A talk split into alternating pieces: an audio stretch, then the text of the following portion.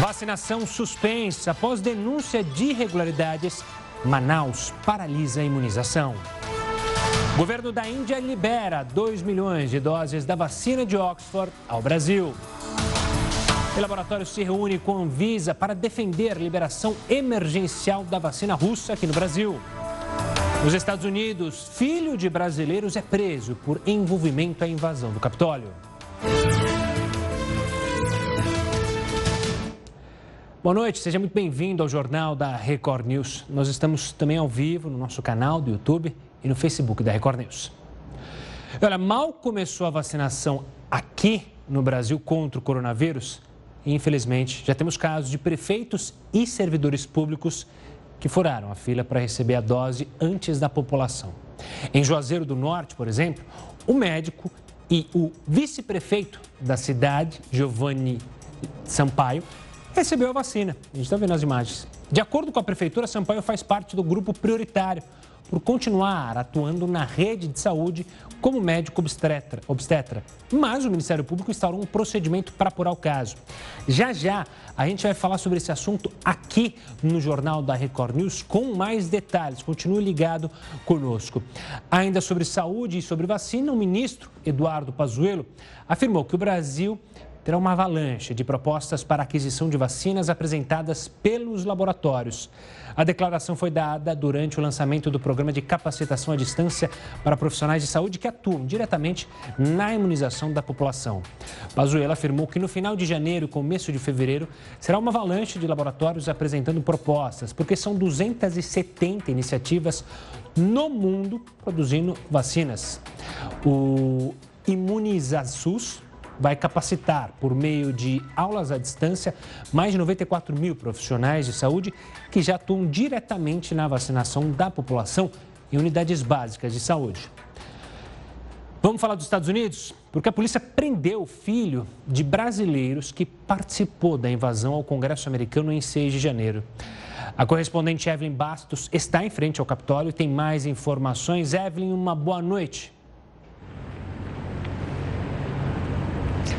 Oi, Gustavo. Boa noite para você e para todo mundo que nos acompanha em casa. Pois é, a polícia acabou encontrando esse filho de brasileiros. O nome dele é Samuel Camargo. Ele participou da invasão aqui ao Capitólio e o FBI chegou até ele porque ele mesmo postou vídeos na internet durante a invasão. E numa das imagens ele aparece, inclusive, Gustavo, lutando com um policial enquanto tentava abrir uma das portas daqui do Congresso americano. Agora ele está preso preso e acusado por quatro crimes diferentes. O Departamento de Justiça disse que não vai liberá-lo nem sob fiança, porque corre risco de ele fugir. E ainda falando sobre esse assunto, Gustavo, sobre pessoas presas por causa da invasão, o Serviço Secreto Americano divulgou hoje que prendeu 13 pessoas que planejavam causar algum tipo de confusão durante a posse do presidente Joe Biden e duas dessas pessoas carregavam armas e munição. Gustavo do Capitólio para Casa Branca. Como é que foi mais um dia de Joe Biden à frente do governo americano? Pois é, foi o primeiro dia completo dele, né, à frente da Casa Branca e foi um dia que ele colocou foco total no combate ao coronavírus. Inclusive, ele falou que os primeiros 10 dias de governo vão ser exatamente isso. Ele só vai focar no combate à pandemia. Hoje ele acabou assinando aí 10 ordens executivas com várias ações e várias medidas com relação ao coronavírus.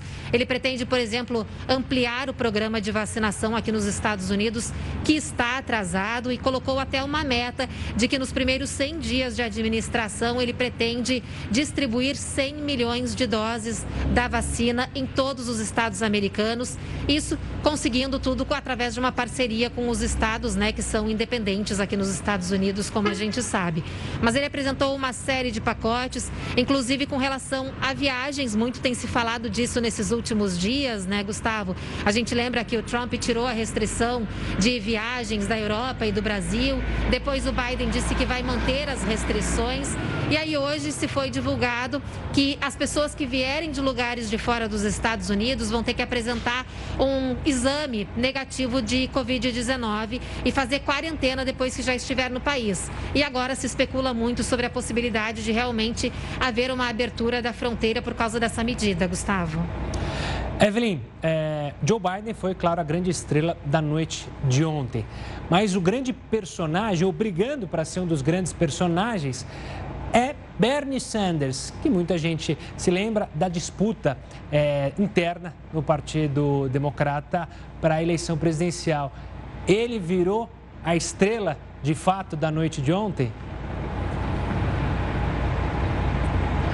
Pois é, a internet não perdoa, né, Gustavo? O que aconteceu foi que o Bernie Sanders, ele estava ali sentado na cerimônia de posse, como um senhor que ele é. Vale lembrar que ele tem 79 anos de idade e ontem, fazendo uma ressalva, fez muito frio aqui em Washington. Então estava difícil para todo mundo aguentar ficar em qualquer lugar externo, inclusive para a gente. E imagina ele ali, um senhor de 79 anos, num lugar aberto, numa temperatura negativa e com um vento super gelado. Aí ele aparece numa foto, né, numa imagem, com os braços assim agarrados um no outro, usando uma luva de tricô. E aí a internet não perdoou, tem vários memes dele, uh, colocaram a imagem dele em vários lugares diferentes. Depois até acabaram descobrindo de onde era a luva de tricô que ele estava usando, porque é fora dos padrões né, da moda. E aí até o Bernie Sanders acabou entrando na brincadeira, fez um post em uma rede social, até um pouquinho ácido ali, questionando: pô, vocês estão falando de moda, a gente tem coisa mais importante para se preocupar, mas ele também acabou tocando nesse assunto. Mas de qualquer forma, Gustavo, os memes a gente sabe são divertidos, rolaram o mundo, né? Eu até tenho alguns favoritos. Eu sou muito fã do seriado Friends, então eu gosto do que ele aparece ali ao lado dos personagens de Friends. E eu também adoro a animação Up. E ele também tem a imagem que ele aparece segurado ali pelos balões. Então essas são as minhas duas favoritas. Quero até saber qual qual que é a tua? A minha é uma que apareceu há pouco, aqui a gente está mostrando algumas imagens, mais relacionada com a cidade de São Paulo, que é o Bar do Estadão, que está aí, é um bar conhecido no centro de São Paulo, que eu adoro, porque esse local, você pode aparecer às quatro da manhã numa noite fria, que vai ter feijoada, por exemplo, que vai ter pernil. E é a cara. Eu já vi vários senhores ali no bar do Estadão, no mesmo perfil, numa noite fria de inverno, ao mesmo estilo de Bernie Sanders, que é um grande personagem é, da política americana e que esquentou muito os, os debates durante as primárias do Partido Democrata, né, Evelyn? Com certeza. Bernie Sanders é um dos senadores mais importantes e mais influentes do Partido Democrata aqui nos Estados Unidos. E até quando ele não quer, ele é engajado em alguma causa. Inclusive nessa foto, viu, Gustavo? Porque começou a se especular de onde era a luva que ele estava usando. Aí se descobriu que é de uma microempresa que usa é, plástico reciclável para fazer luvas de lã. Então até ali ele é engajado. Boa, Evelyn. Vai você cobrir suas mãos, eu vi que você está de luva, mas está muito frio aí em Washington. Um ótimo trabalho para você e para toda a equipe. A gente volta a se falar amanhã. Vamos voltar para o Brasil, porque em Belém, a gente sai do frio de Washington e fala de Belém, o calor de Belém, um novo decreto mudou regras para o funcionamento de bares e restaurantes para evitar o aumento dos casos de Covid-19. 15 dias, os aumentos de casos no estado vizinho, o do Amazonas, parece ter preocupado também os paraenses. Esta semana, o governo do estado anunciou novas medidas restritivas, suspendendo aí o funcionamento de bares, festas e também shows. Apenas os restaurantes vão poder funcionar até meia-noite e com a capacidade de clientes reduzida. São medidas preventivas para que nós não deixemos que aconteça aqui o que aconteceu no estado vizinho do Amazonas e lembrando o que aconteceu na primeira onda. Foi exatamente isto. Começou a pressão no Amazonas e migrou para o estado do Pará. E nós não desejamos assistir às cenas dramáticas que os nossos irmãos amazonenses uh, presenciaram aqui em nosso território. Ainda segundo o governo do estado, as medidas preventivas foram adotadas devido à sobrecarga no sistema público de saúde e ao aumento no número de pessoas infectadas pela Covid-19. Olha, após denúncias de irregularidades, Manaus suspendeu a imunização contra o coronavírus temporariamente. Somente profissionais que atuam no SAMU continuam recebendo imunizante. A medida que atende à recomendação de órgãos de controle locais foi tomada para que o governo do estado apresente um plano reorganizado de distribuição das doses das unidades da rede estadual. Eles precisam definir as prioridades, levando em consideração a exposição ao risco, comorbidades e faixa etária. A suspensão aconteceu porque o Ministério Público do Amazonas suspeita de irregularidades na aplicação. Eles investigam se pessoas que não são dos grupos prioritários estão recebendo as doses. E um dos pacientes com Covid-19 transferido de Manaus para Goiás, infelizmente, não resistiu e morreu por causa das complicações da doença. O paciente é um homem de 54 anos que chegou à capital em situação grave e, após seis horas, evoluiu para o estado gravíssimo. Ele foi transferido por causa da crise na saúde em Manaus. Olha, representantes do laboratório brasileiro que deve produzir a vacina russa Sputnik se reuniram hoje com a Anvisa nessa tarde. A reunião foi para tentar agilizar a liberação do uso da vacina aqui no Brasil. Para a gente saber mais detalhes desse encontro, converso agora com Rogério Rosso, que é diretor de negócios internacionais do Grupo União Química, esteve na reunião acompanhando tudo. O Heródoto Barbeiro também está aqui conosco. Rogério, como é que foi essa reunião? Tivemos avanço, a gente pode imaginar que em breve teremos uma terceira vacina aqui no nosso país? Uma boa noite. Boa noite, Gustavo. Boa noite, Heródoto. Eu não sei se vocês me escutam ou me enxergam bem. Estamos sim. A minha conexão. Ok, que bom. Bom, nós tivemos várias reuniões já com a Visa nos últimos meses e hoje foi uma reunião importante na medida que na semana passada nós submetemos um pedido emergencial no dia 16 desse mês, do dia de janeiro, lá de Moscou. Nós estávamos em Moscou com uma equipe ah, liderada pelo presidente da companhia, o Fernando, e de lá nós submetemos esse pedido emergencial para 10 milhões de doses né, a serem entregues, disponibilizadas imediatamente aqui para o Brasil. Entretanto, conforme as regras da Anvisa, nós precisamos e, e, e vamos a, a, informar todos os dados relativos à segurança e eficácia da Sputnik.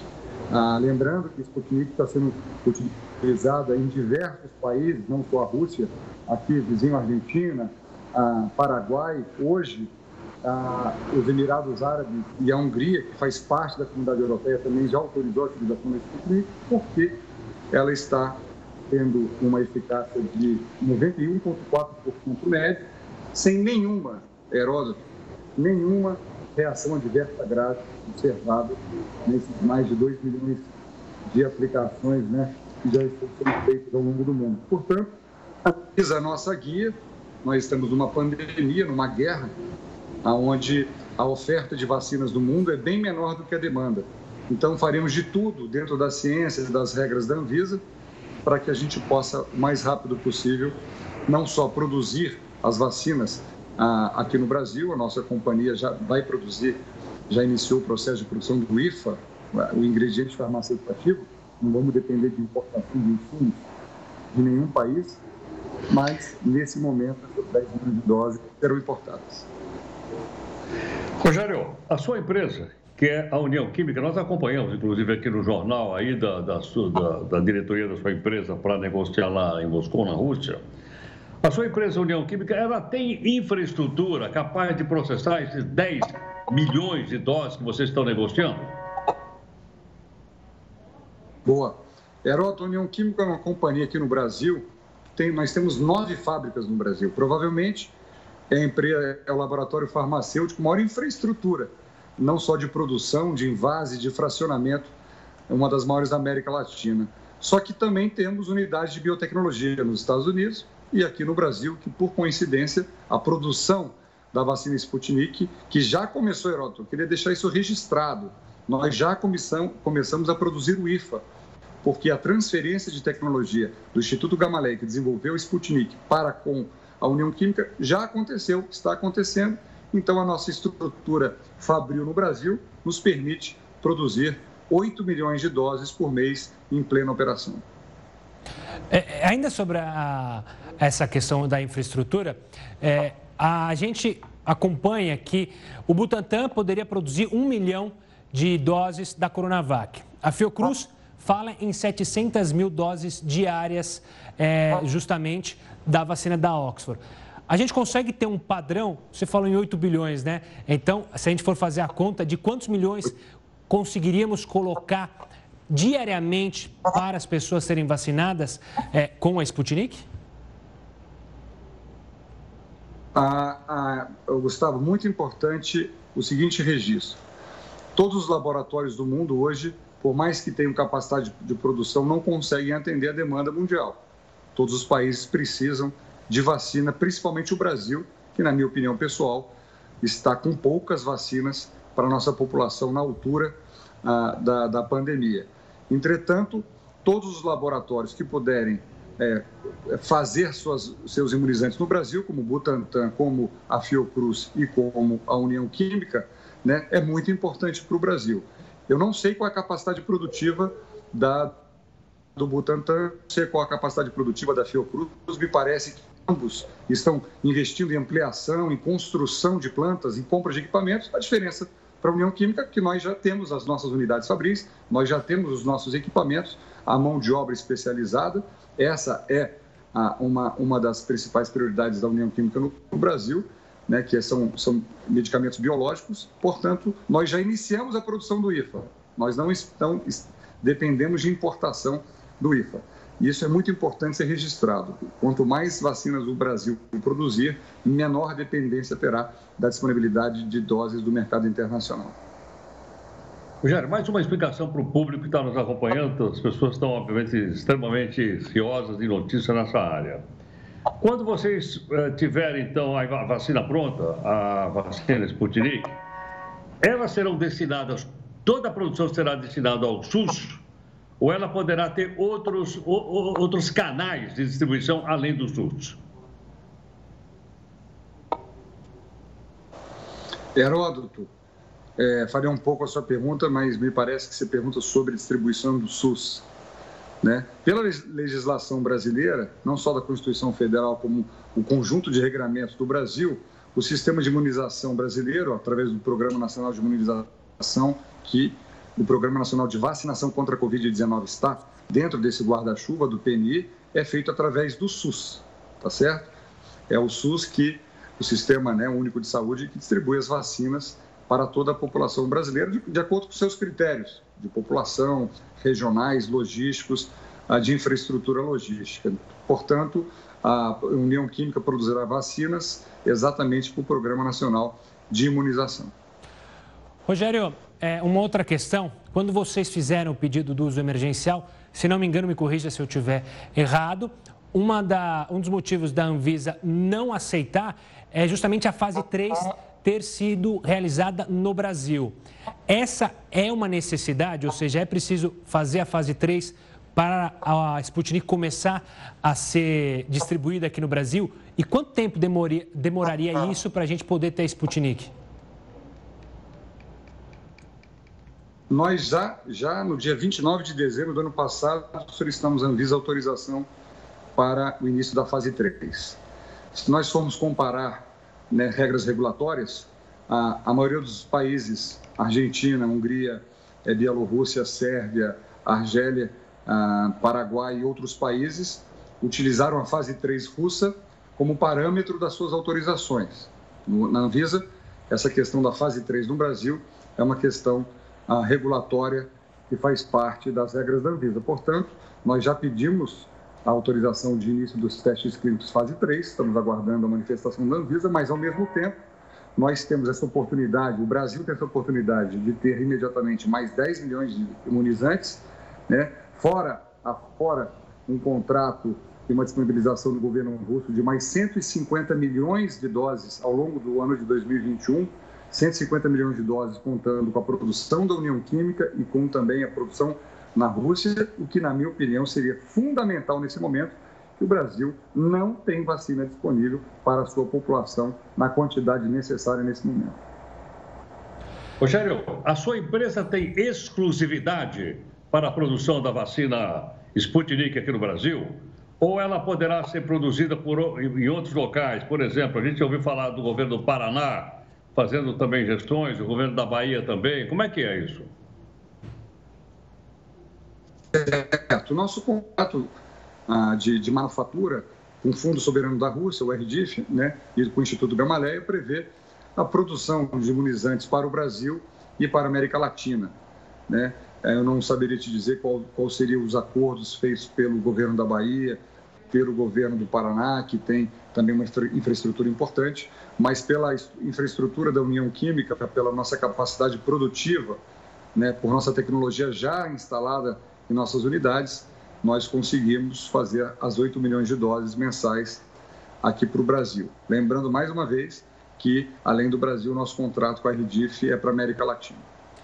Rogério, obrigado pela participação aqui conosco, pelas explicações sobre a formatação aí da possibilidade da gente ter a Sputnik aqui no Brasil em breve. Um forte abraço, toda a sorte para essa empreitada aí, afinal, quanto maior o número de vacinas seguras para a população, melhor para o fim desta pandemia. Um forte abraço, Rogério.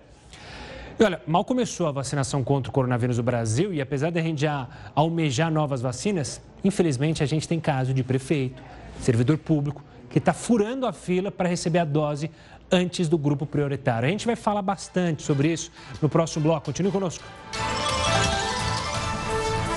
9 horas e 31 minutos, o Jornal da Record News está de volta para falar justamente sobre as pessoas que estariam ou estão furando fila para tomar vacina contra a Covid-19. Para saber como anda uma dessas investigações sobre essas pessoas que passaram na frente do grupo prioritário, a gente convidou a promotora de justiça Alessandra Magda Ribeiro Monteiro, da segunda Promotoria de Justiça de Juazeiro do Norte. Promotora, obrigado pela participação, por disponibilizar seu tempo para falar com a gente. O que está acontecendo? Explica para o pessoal o que, que houve aí em Juazeiro do Norte, por que essa investigação e há indícios que há mesmo pessoas furando a fila? É, boa noite. Né? A, a Secretaria Estadual né, de Saúde aqui no Ceará, ela seguindo o parâmetro do Ministério da Saúde, é, estabeleceu quais, quais são as prioridades para esse primeiro momento. Então, dentro do grupo de, de prioridades, devem ser vacinados os profissionais de saúde que estão na linha direta de tratamento com a, a Covid-19, né, os índios, idosos e pessoas com deficiências institucionalizados. Então, para o município do Juazeiro do Norte, que tem uma população de mais de, de 270 mil pessoas, foram encaminhados apenas 3.106 é, vacinas. E o Ministério Público recebeu denúncia de que o vice-prefeito, é, embora médico, não estaria na linha de frente da, de, de acompanhamento da Covid-19. Então, em face disso, né, nós instauramos um procedimento, solicitamos informações à secretária municipal de saúde, né, que ela se manifeste e apresente a prova de que tiver de que realmente esse profissional ele atende à norma técnica da Secretaria Estadual de Saúde. Doutora Alessandra, agir dessa Pode... forma, como provavelmente o cidadão está sendo acusado agiu, é, é um crime? Isso é, pode ser punido pela lei ou é apenas um desvio de caráter, um desvio de ordem moral? Se comprovado, né, ele pode configurar é, uma improbidade administrativa, né? tanto do, do, da pessoa que recebeu, porque de qualquer forma é, é um político, né? É, é, é tem um cargo de, de vice-prefeito, como também dos funcionários né? da, da secretaria que ministraram, autorizaram né? ser ministrada a vacina. Além disso, né? há o crime também da burla aos decretos estaduais né? de prevenção e combate à pandemia, podendo ainda é, ser enquadrado na questão da apropriação né, do, patrimônio público, que no caso ele não estaria é, autorizado, né, que aí seria a questão do peculato. Promotora, em Manaus foi paralisada, foi suspensa a vacinação justamente por casos como esse de Juazeiro do Norte. É, se especula que possa ser paralisada a vacinação aí em Juazeiro do Norte ou isso está fora de cogitação? Não, não, não, não se cogitou essa possibilidade, mesmo porque é uma denúncia isolada. Informalmente, a secretária já nos comunicou que o, o, médico ele estaria faria, realiza um, um trabalho voluntário, mas é um, uma informação que ela precisa ser é, formalmente comprovada. E aí nós estamos aguardando essas informações da, da Secretaria de Saúde. Doutora Alessandra, ele é um político, como a senhora lembrou agora há pouco, ele tem cargo público devia estar representando aí a população da melhor forma possível. E a Câmara Municipal da cidade se movimentou, diz alguma coisa, vai abrir um procedimento, um inquérito, uma investigação, enfim, a Câmara está fazendo alguma coisa?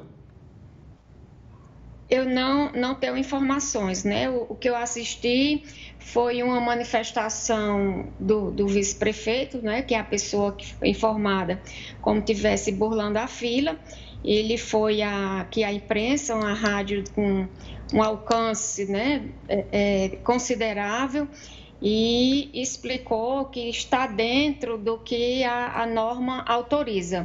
E é isso aí que precisa ser realmente comprovada.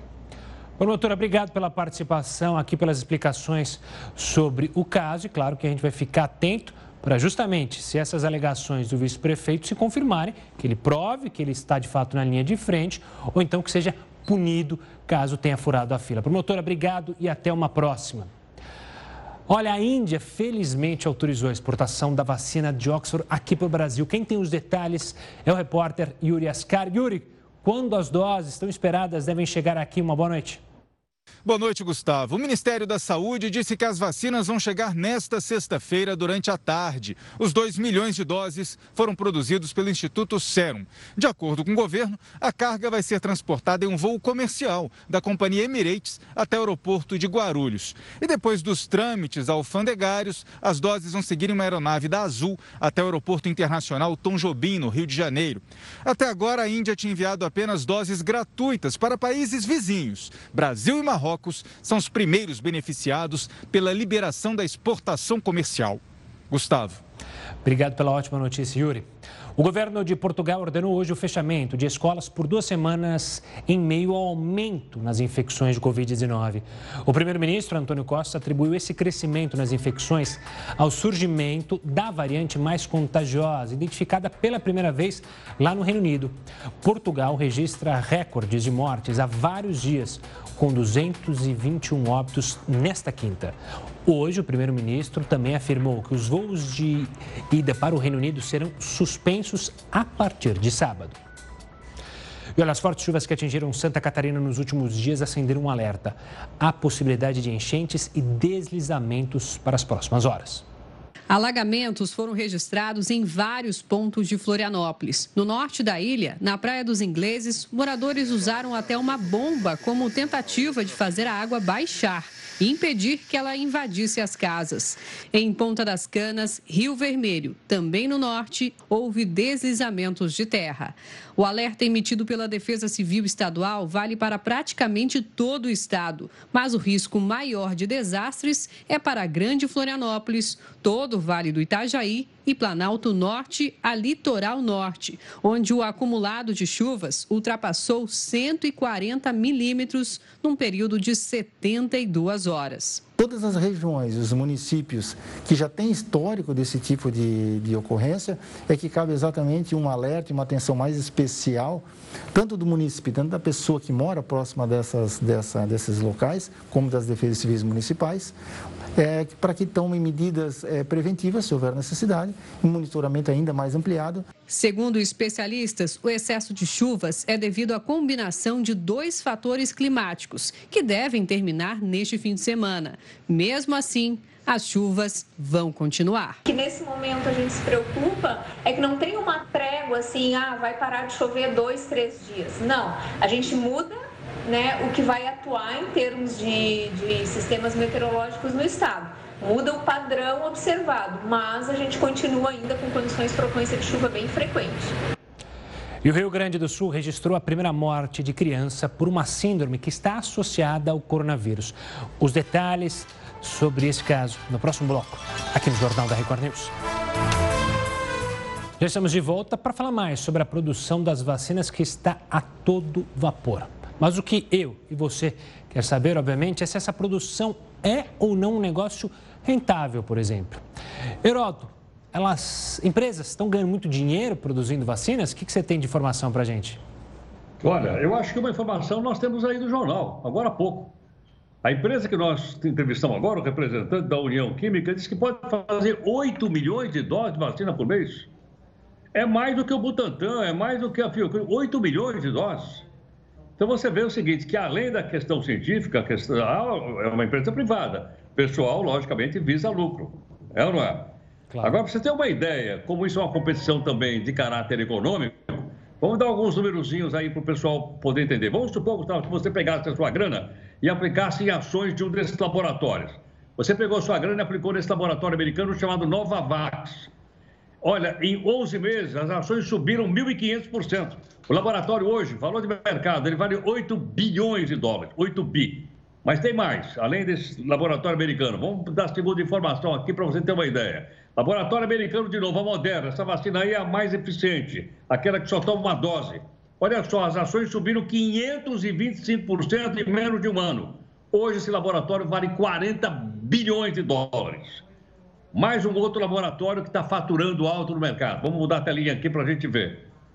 Esse é, outro faturamento, ele vai da Pfizer, que é um gigante. Bom, a Pfizer, as ações da Pfizer nesses últimos meses, ela cresceu apenas 5% em comparação aos outros. Mas olha o valor da Pfizer, 204 bilhões de dólares. É um negócio simplesmente gigantesco. Mas tem mais. Além da Pfizer, temos outros aqui também. Caso, por exemplo, do AstraZeneca. Oh, escrevi errado aqui mas é AstraZeneca, que é aquele laboratório lá sueco. Ele cresceu nos últimos 11 eh, meses, a ação, você botou grana lá, ela subiu 6,1% e faturou 133 bilhões de dólares. Só para a gente ter uma ideia. Será que dá para somar tudo isso ou não? Vamos mostrar para você ter uma ideia do que é que está por trás dessa grande competição aí. Olha o Johnson, que é outro laboratório gigantesco. As ações nos últimos 11 meses as ações cresceram 11%.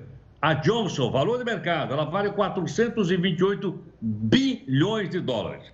Então, só essa meia dúzia de laboratórios, vamos somar tudo para ver quanto é que dá. Olha, são só meia dúzia, nem coloquei esse laboratório brasileiro aí. Vamos lá. Total, desses que eu falei agora, 813 bilhões de dólares.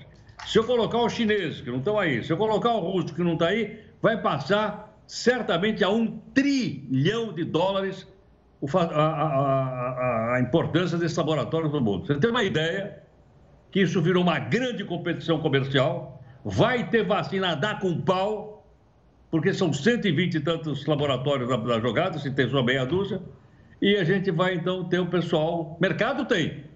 E o mercado qual é? Os seres humanos que habitam esse planeta chamado Terra, e salvo engano, nós somos mais ou menos 7 bilhões e meio de pessoas para comprar, ou nós, ou o governo com o nosso dinheiro. Pois é, mas esse questionamento, é, levantando toda essa, essa grana, vem à tona aquele questionamento que ficou muito em alta sobre quebra de patente, que a Índia tinha defendido, né? E que muitos é, lá atrás falaram, não defenderam o Brasil, foi um desses países, Estados Unidos também, quando a Índia levantou, dizendo que justamente ia ajudar as empresas a irem rapidamente buscar é, essa vacina, pensando no lucro. Mas com todo esse lucro que elas tiveram, a gente podia imaginar uma quebra de patente, uma discussão, justamente porque tem inúmeros países que não têm a potência de grandes economias, né, Heraldo? É um questionamento que, claro, cada um tem sua posição, mas é interessante se levantar. Detalhe, a ilha não quebrou patente, tanto que a vacina que vai chegar amanhã, que nós falamos agora há pouquinho no jornal, é vacina da AstraZeneca. Então, está patenteada. Então a Índia não fez como ela fazia no passado, dela quebrar patente. Se ela quebra, ela não recebe a tecnologia. Pois é, Heroto, a gente volta a se falar em instantes aqui no Jornal da Record News com outros assuntos. Agora vamos lá para o Rio Grande do Sul, porque o estado registrou a primeira morte de criança por uma síndrome que está associada ao coronavírus. Quem vai trazer os detalhes é a repórter Luísa Baini. O governo do Rio Grande do Sul anunciou hoje a primeira morte por síndrome inflamatória multissistêmica pediátrica, que é uma doença associada à infecção por coronavírus, mas que pode se manifestar tardiamente. Foi um menino de 7 anos, morador da cidade de Alto Feliz, na encosta da Serra Gaúcha. Ele morreu no dia 11 deste mês. O menino foi hospitalizado em 1 de janeiro com sintomas de apendicite, mas os exames de sangue comprovaram tanto essa infecção quanto à contaminação por coronavírus. O menino estava assintomático. A síndrome inflamatória multissistêmica pediátrica pode estar associada à Covid-19, podendo a criança ter apresentado sintomas respiratórios ou não. E aqui em Porto Alegre, o Hospital da Criança Conceição registrou um surto de coronavírus entre os pediatras que atendem na emergência. Dez profissionais testaram positivo e foram afastados. Segundo o hospital, as medidas de contenção já foram tomadas e os atendimentos eventos seguem acontecendo normalmente. Para a Record News, Luiz Baini. E os impostos sobre a importação de pneus para veículos de carga foram zerados. O repórter Mitchell Diniz tem os detalhes. Boa noite, Mitchell. Boa noite, Gustavo. O objetivo do Ministério da Economia é contribuir com a redução dos custos operacionais do setor de transportes e de cargas no Brasil. O pedido para zerar foi feito pelo Ministério da Infraestrutura eles levaram em consideração as dificuldades que o setor tem enfrentado durante a pandemia, já que o preço do produto foi impactado pelo mercado internacional. E olha, você acha que trabalhadores que se recusarem, não quiserem tomar vacina contra a Covid-19, podem correr o risco de serem mandados embora por justa causa? A gente te explica isso no próximo bloco aqui no Jornal da Record News. Estamos de volta com o Jornal da Record News com uma informação que acaba de chegar. O governo do Japão concluiu que a Olimpíada de Tóquio precisa ser cancelada por causa do coronavírus. A informação foi divulgada pelo jornal The Times, mas, de acordo com uma fonte do jornal, há preocupação de evitar que o país se prejudique com o Comitê Olímpico Internacional. Claro que a gente vai ficar em cima disso. Qualquer novidade você acompanha aqui nos nossos telejornais. Trabalhadores que se recusarem a tomar vacina contra a Covid-19, eles correm o risco de serem mandados embora por justa causa? Quem responde isso para a gente é o professor de Direito do Trabalho da USP, Antônio Rodrigues de Freitas Júnior, que também é membro da Comissão de Direito de Trabalho da OAB. Professor, obrigado pela participação aqui conosco. E aí, pode ser demitido ou não? Uma boa noite. Boa noite, Gustavo. Ah, com certeza. É, veja bem, é, é uma, uma questão de sensatez. Né? Imagine se, é, por razões de segurança, por razões de proteção à saúde dos é, trabalhadores, dos é, empregados e colaboradores da, da Record, a Record baixe um protocolo no sentido de que todos têm que ser vacinados ou de que todos são proibidos de fumar no momento.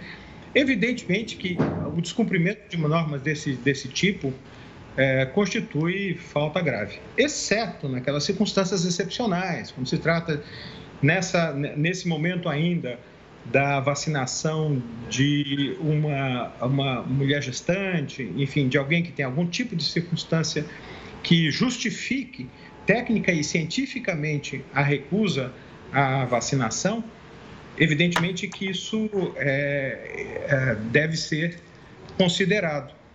Veja, o Supremo Tribunal Federal já decidiu três vezes no sentido de que o, a pessoa, o indivíduo, pode se recusar a, assinar, a, a, a se vacinar, mas não pode é, exigir é, acesso a, a, meios de transporte coletivo, não pode exigir acesso a locais públicos com aglomeração, para os quais as normas exijam a observância de, por exemplo, uso de máscara, por exemplo, uh, utilização de álcool em gel, enfim, circunstâncias e exigências como essa que são absolutamente uh, razoáveis sob o ponto Professor, de vista de segurança. Pois não.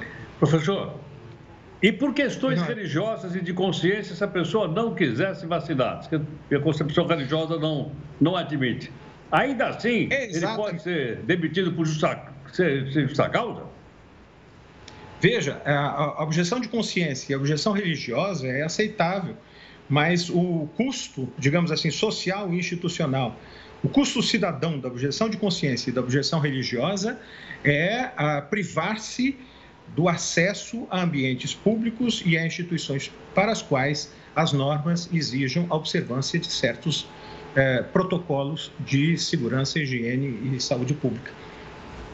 Tá certo, professor. Obrigado pela participação e pela explicação sobre o tema que, claro, gerou e gera muita polêmica, mas está aí é, explicado tintim por tintim com maestria pelo professor. Obrigado. Até uma próxima. A gente, claro, vai ficar acompanhando sempre tudo que é relacionado à vacinação.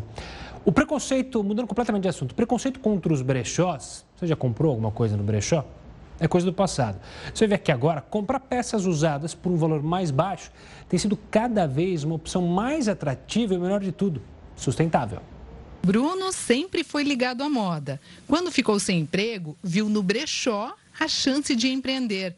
Começou indo em feiras vender as peças que comprava, mas logo viu que era hora de abrir o próprio negócio eu quis fazer algo para empreender. Eu não queria mais voltar a ser um vendedor de shopping. A ideia deu certo. As pessoas elas tinham muito preconceito por conta que elas achavam que eram roupas uh, de pessoas mortas, uh, roupas estrapilhadas, cheiro de mofo. Só que já tem um longo período, longo tempo, que tanto eu quanto vários outros brechós têm feito o mesmo trabalho, que é feito a higienização de todas as peças, uma curadoria muito grande. Então todas as peças elas são, elas não vão ter manchas, não tem furos não tem avarias nenhuma. Então, você encontra peças de muita qualidade com um preço muito bacana. Nos últimos 10 anos, o Brasil vem registrando um aumento no número de brechós. Entre 2010 e 2015, o crescimento foi de 210%. Um mercado que cresceu juntamente com a procura por produtos de segunda mão, que subiu 20% no país.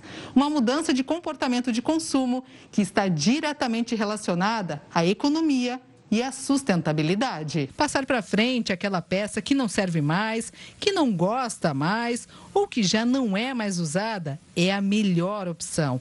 Afinal, não dá para descartar no lixo. São produtos que geram um problemão para o meio ambiente. O tecido leva em torno de 12 meses para se decompor no ambiente e libera todos os componentes que tem dentro dele, que tem das tintas, isso tudo vai para o meio ambiente, né? vai, vai gerar chorume, vai ter que ser tratado, lançado num rio. Motivos não faltam para deixar o preconceito de lado e fazer uma visitinha ao brechó. E o Jornal da Record News fica por aqui. Tenha uma ótima noite. A gente se vê amanhã, sexta-feira. Fique agora com o News das 10, Emanuela Caiado. Tchau, tchau.